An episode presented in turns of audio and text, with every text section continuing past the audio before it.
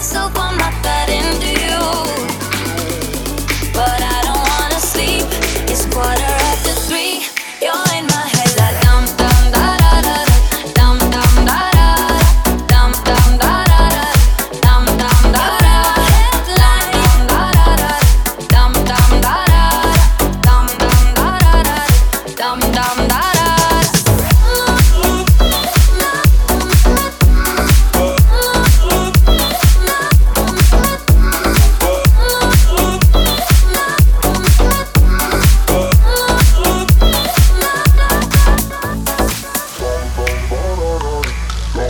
tomorrow.